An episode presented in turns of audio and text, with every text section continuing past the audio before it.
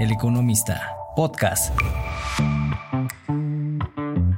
Hola, ¿qué tal? Un gusto encontrarnos de nuevo en este espacio del economista, donde nos dedicamos a buscar las huellas del nearshoring, entendido como una relocalización de líneas de producción de multinacionales que salen de Asia y están buscando alojarse en México. Hoy los quiero invitar a París. Sé que es precipitado, pero tenemos un cóctel para prensa organizado por la aseguradora de crédito COFAS, donde tendremos la oportunidad de conocer cómo se ve México desde Europa. Mientras les platico, busquen su pasaporte y un buen impermeable. Esta conversación que sostendremos con un experto de la aseguradora de crédito nos permitirá confirmar si nos están mirando como un lugar atractivo para traer líneas de producción de China a México es decir, si también desde Europa reconocen el fenómeno del nearshoring.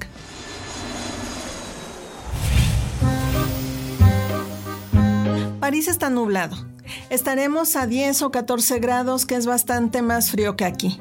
Así que si ya están listos, tomemos el vuelo y apresurémonos, que tenemos una cita en el Distrito 5, en el segundo piso del edificio Metafor Boissy. Este es el análisis de Bruno de Moura, director global de macroeconomía en la aseguradora de crédito COFAS.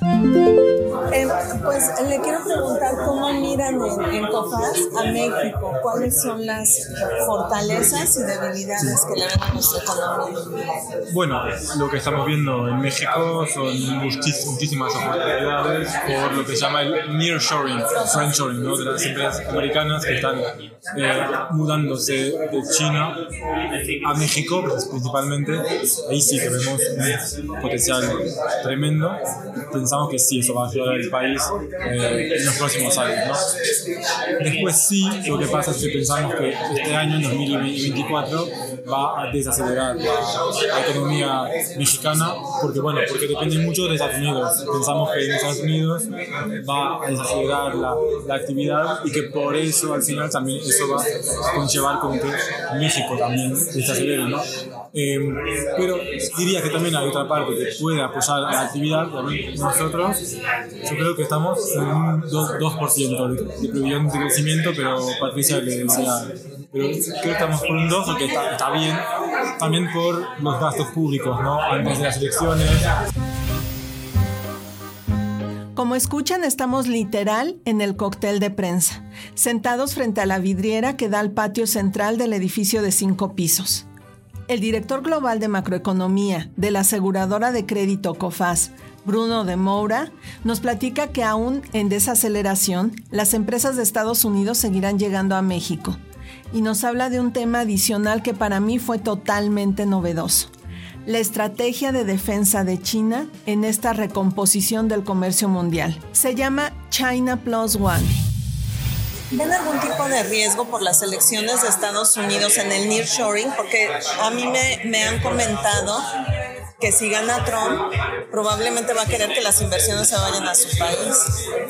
Bueno, eh, yo creo que sí entra él. Bueno, lo más probable es que las, o sea, yo creo que se en dos, etapas.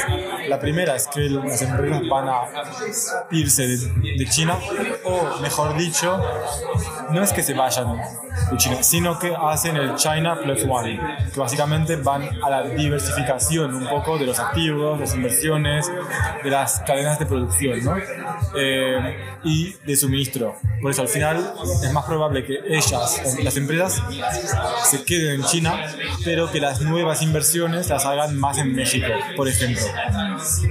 Eso creo que si Trump gana, gana lo probable es que eso pase, porque él, aunque no tuvo una política tan diferente de Biden con China, porque al final Biden llegó y tampoco levantó eh, las tarifas sobre los productos chinos y tal, la, eh, la manera de hablar, la forma es mucho más agresiva, eso sí, eso sí, y pues es probable que sí, que él hasta fomente el hecho de que las empresas al final no dependen tanto de, de China. Y después, de verdad, la, segunda etapa es que él a lo mejor va a intentar hacer con que las empresas se, se muden a Estados Unidos y no tanto a México. Pero bueno, eso es difícil también, difícil. Lo que uno puede hacer es poner subsidios y tal, pero bueno, al final eh, tener el tratado de libre mercado, eh, de comercio libre entre México y Estados Unidos es difícil, como que castigar a las empresas que se van a México. Creo que de cualquier manera es probable que siga siendo muy favorable eh, el entorno, el ámbito en, en, México para empresas americanas. O sea, ni que haya subsidios en Estados Unidos, yo creo que al final muchas empresas van a terminar yéndose a, a México porque es bastante más barato. No han sido pocos los expertos que están tomando a las elecciones de México y Estados Unidos, programadas para este año, como factores de incertidumbre particularmente ligada a la continuidad del nearshoring. Pero el experto de COFAS nos ayuda a ponerlo en perspectiva.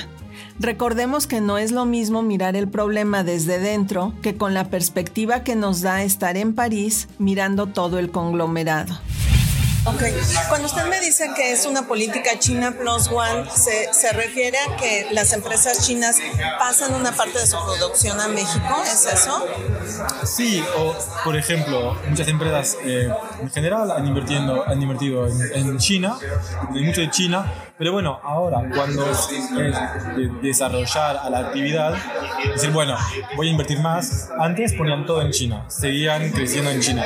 Ahora están pensando más en irse a Vietnam, por ejemplo, a Vietnam, a, no sé, Tailandia, Indonesia, Bangladesh, dependiendo después, claro, del sector también, ¿no? Si es más electrónica, será más Vietnam, si es textil, puede ir a Bangladesh, por ejemplo. Y bueno, eso también puede pasar con México, que al final las empresas digan, bueno, espera, porque yo de verdad no puedo depender solamente de, China y más siendo una, una, empresa americana hay gran ventaja pero como desde siempre no hubo ventaja en estar en, en, México pero quizás más todavía ahora que piensan que a lo mejor puede haber conflicto y escalada de tensiones entre China y Estados Unidos ¿no? por eso sí yo diría que el plus one sería quedarse en China pero las nuevas inversiones hacerlas Vietnam, Bangladesh, Malasia y también, bueno, México. Obviamente. Pero bueno, también a lo mejor puede haber otros países, ¿eh? o sea, eh, en Latinoamérica también, en, en, Sudamérica, bueno, puede haber en Brasil, puede haber en, bueno, en Chile, por ejemplo.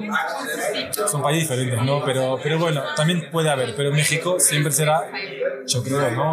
La opción privilegiada por la, cercanía y también porque ya hay mucha infraestructura, ¿no? Pues así es como se ve México desde París. Tenemos que regresar a la realidad. Les agradezco me hayan acompañado este cóctel que ofreció la aseguradora de crédito COFAS en el marco de su conferencia anual de riesgo país, donde México estuvo presente de manera constante. La regionalización del comercio está en marcha y México es un claro protagonista. El reto es enorme y lo tienen que asumir los aspirantes a la presidencia del país y sus equipos. Yo me despido de ustedes. Les agradezco que nos hayan acompañado y los invito a conectarnos de nuevo en 15 días. Tenemos una cita en miércoles para seguir recabando las huellas que ya está dejando el nearshoring en México. Mi nombre es Yolanda Morales Quiroga, editora del suplemento Nearshoring del Economista, suplemento que actualizaremos de nuevo en marzo. Gracias a mi productor Fabián González, quien aceptó acompañarnos a París. Vámonos de regreso a México.